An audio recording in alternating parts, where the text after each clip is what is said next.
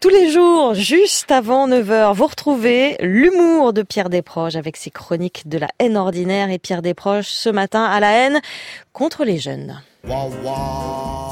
Depuis 30 ans, la jeunesse, c'est-à-dire la frange la plus totalement parasitaire de la population, bénéficie sous nos climats d'une dévotion frileuse qui confine à la bigoterie. Malheur à celui qui n'a rien fait pour les jeunes, c'est le péché suprême et la marque satanique de la pédophobie est sur lui. Au fil des décennies, le mot jeune s'est imposé comme le sésame qui ouvre les voies de la bonne conscience universelle. Le mot vieux fait honte, au point que les cuistres humanistes qui portent la bonne parole dans les ministères l'ont remplacé par le ridicule personne âgée, comme si ces empaffés de cabinet avaient le mépris des rides de leur père et mère.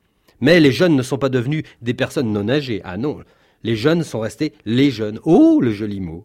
Pardon, monsieur, vous n'avez rien contre les jeunes? Si, j'ai. Et c'est pas nouveau. Je n'ai jamais aimé les jeunes. Quand j'étais petit à la maternelle, les jeunes pour moi c'était des vieux poilus avec des voix graves et des grandes mains sales sans courage pour nous casser la gueule en douce à la récré. Aujourd'hui, à l'âge mûr, qui est par définition l'âge qui précède l'âge pourri, les jeunes me sont encore plus odieux, leurs bubons d'acné me dégoûtent comme jamais. Leur chambre pue le pied confiné et l'incontinence polieuse de leurs petites détresses orgasmiques. Et quand ils baisent les connards, c'est bruyamment et à côté des trous. Leur servilité sans faille aux consternantes musiques mornées que leur imposent les marchands de vinyle n'a d'égal que leur soumission béate au port des plus grotesques uniformes où les soumettent les maquignons de la fripe. Et comment ne pas claquer ces têtes à claques devant l'irréelle sérénité de la nullité intello-culturelle qui les nimbe? Et s'il n'était que nul, inculte et creux, par la grâce d'un quart de siècle de crétinisme marxiste scolaire renforcé par autant de diarrhéiques d'émissions parentales, passe encore, mais le pire est qu'ils sont fiers de leur obscurantisme séminable, ils sont fiers d'être cons. Jean Jaurès, c'est une rue, quoi me disait récemment l'étron bachelier d'une voisine, laquelle et son mari, par parenthèse, acceptent de coucher par terre chez eux les soirs où leur euh, crétin souhaite trombiner sa copine de caleçon dans le lit conjugal. Ceci d'ailleurs expliquant cela, il n'y a qu'un A de résignation entre défection et défécation. Oui, j'entends déjà les commentaires de la délancotophilie.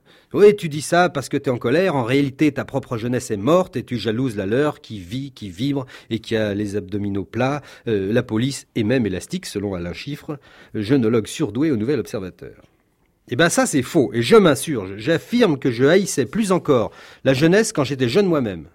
J'ai plus vomi la période yéyé analphabète de mes vingt ans que je ne conchis vos années lamentables de rock à bâtardie. La jeunesse, toutes les jeunesses, sont le temps kafkaïen, où la larve humiliée, couchée sur le dos, n'a pas plus de raison de ramener sa fraise que de chance de se remettre toute seule sur ses pattes. L'humanité est un cafard, la jeunesse est son ver blanc.